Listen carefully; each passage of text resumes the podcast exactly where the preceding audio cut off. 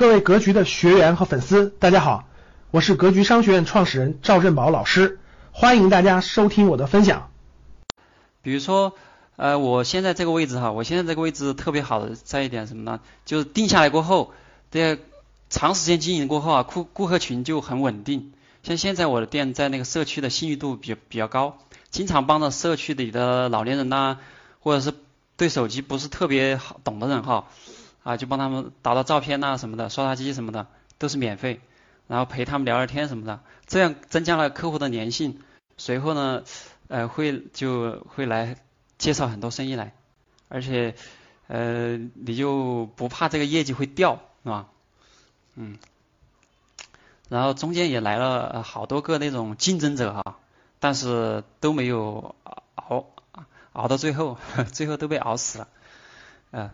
就是当你的信誉度高了过后，你就不怕不怕没有生意，因为客户他的他就是你与客户心与心的交流过后，你会发现啊，其实他他也会体谅你，你你也体谅客户，你收的价钱又不是特别贵，是不是？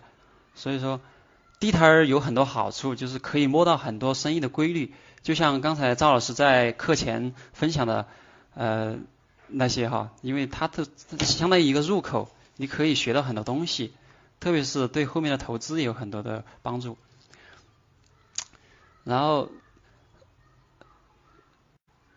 其实像现在很多公司这些跑业务的呀，你们可以就是呃，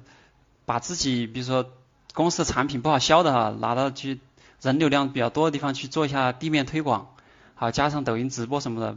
说不定就会打开销路啊，而且。我就有一个就是叫贴膜贴的比较好了嘛，一分钟基本上都能贴一个贴一个哈。修手机有的时候也修的挺快的，因为拧螺丝要拧的快一点嘛，因为客户等。然后就那个遇到一个客户，他他就觉得我这个哎小伙子还不错，他说他结果我发现他是一个私立学校的一个一个负责人嘛，他们学校每次暑假的时候就会。购购买很多的这个 iPad，他叫我去贴膜，然后一百多台，然后一台 一台就是给他算二十，然后一上午就可以赚个两千块钱啊，还是不错的。然后地摊儿也有很多坏处，就是下雨天你摆不了摊，天气太热了也难受，天冷了太冷了也也不行，所以我觉得。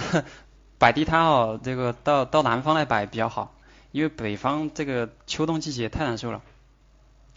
就城管大检查的时候，你也不能摆，就是呃大检查的时候人特那个呃摆摊的人没有，但是逛地摊的人呢就啊他他来他哎怎么怎么一个一个地摊都没有了，呃啊你只能就站在那里干站着，然后就啊有的时候能够接一些客户啊，那你。只有看着生生生意跑掉啊，因为你不能摆呀。就讲了这么多，我就分享一下这几个案例啊。然后这个就是我们那条街上哈，当年就是呃摆地摊儿，就是一七年哈，一七年之前我们都在摆地摊，一七年之后我们就是转成店铺模式。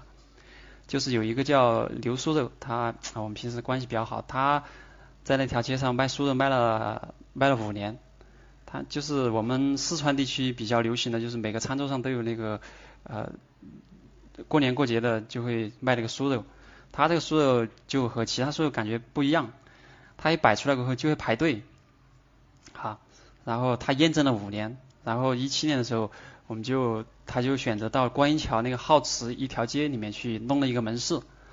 很小很很窄很窄的一个门市，然后现在就基本上每天都在排队，每天排队，然后就很多加盟店，现在。叫叫好就在观音桥的好吃一条街，叫流苏肉，呃，你没事的话可以去品品尝一下，真的，他这个生意模式就特别好，然后他那个的也是利润特别高，也是通过摆地摊然后慢慢慢上去的，现在在全国应该有二十多家连锁店吧，但是那些都那些店只是和他有关系，他是发货过去，他又不负责去呃呃 负责去经营啊什么的，他是负责把那个他的原材料发过去就可以了。啊，所以这个也是一个摆地摊成功的案例。然后还有一个就是卖卤菜，卖卤菜，我们那个地方有个叫小妹卤菜，然后你们现在去那条街上都还能看到。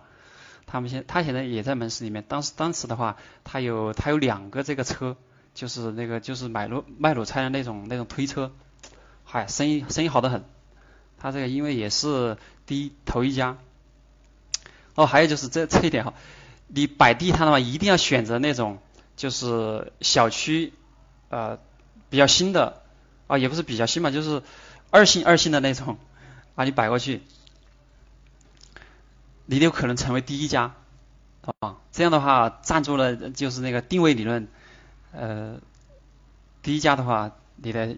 这个商誉就比较好，然后后面的话会生意会源源不断，啊，这个卖卤菜的话，那卤菜的生那个利润也很高，哦，他两口子特别勤奋，啊，也是基本上每天的营业额也在两千到三千嘛，啊，我估算啊，他没跟我说过，但是。也是应该是两两三年吧，就买了一套一套一一百平的房子啊。有个还有一个就是卖那个绿色蔬菜的，绿色蔬菜他是卖什么蔬菜呢？他他就是他也是他是农村的嘛，他是他开了一个面包车，开面包车他就经常到那个农村去收那种啊农家种的蔬菜，他收过来过后，他就到我们那条街上来摆。摆了过后呢，呃，他就一个一个加微信，加了微信呢，然后等他以后他出去收菜的时候，他就在一个群里面先发他收菜的那些场景，他说这个菜怎么怎么好新鲜啊，好新鲜啊，然后这呃大菜那大妈呀。然后那些家庭主妇啊就会在里面，他说：“哎呀，我这个我要提前要，我提前啊，新鲜蔬菜特别好。”然后他就是呃早上就很早很早就出去收菜，收了菜，然后大概十一点钟开车到那条街上，然后车一停下，马上一抢一拥而上就抢抢抢光，啊，还有一个就是卖龙虾的，卖龙虾的这个嗯啊比较比较好，他这个也是，因为你知道龙虾这个。在超市里面卖的价格比较高哈，比较那种新鲜的龙虾啊，还有他们，因为你去那个呃餐饮店里面去吃一吃一盘龙虾是其实很贵的，好，然后他就他就抓住了这个痛点，他就专门把这个新鲜的龙虾，然后有的是就很很远很远的地方运过来的，就是还有就是买那种卖那种海鲜的也也是和他们一起的，他们就是从那种空运空运过来，就专门。就放在那些小区、小区大门口，或者是一个就是超市，就专门加那种一个小区的业主群在里面宣传。他说我这个龙虾是从哪里来的？但确实啊，这个首先是品质比较好，然后呃价格比超市便宜，然后他就这样找了几个小区，这样同时操作。然后比如说这一周之内，他就要开始预热。就哪一天要到什么海鲜，要到什么龙虾，请先预定。好，比如说星星期一的开始预定，呃，开始预热，然后星期五的时候就送过来，他就摆就就全部就送到这些小区，也是一一抢而空。然后还有这个美甲，美甲的就是说到一个 一个九零后的妹妹哈。她学了这个美甲的技术呢，哎，也是苦于自己开门市啊，需要花钱呐，投入特别大。然后她也是摆到我的我的这个右手边，好，然后后面后面和我老婆关系特别好，经常跟她美甲免费。啊，然后他就是在那里也坚持了两年摆地摊儿，然后就就给人家美甲。呃，后面他就。上呃一个顾客就加一个微信，一个顾客就加个微信，加到后面他就有很多很多顾客了，然后我们也给他转介绍，最后最后呢他就是不用来摆地摊了，因为他白天都搞不赢，天天就是骑着电瓶车上门给人家做支架，一个月也应该是呃 收入在一万左右吧啊一万，他也是去年还是哦去年去年上半年的时候买了一套房子。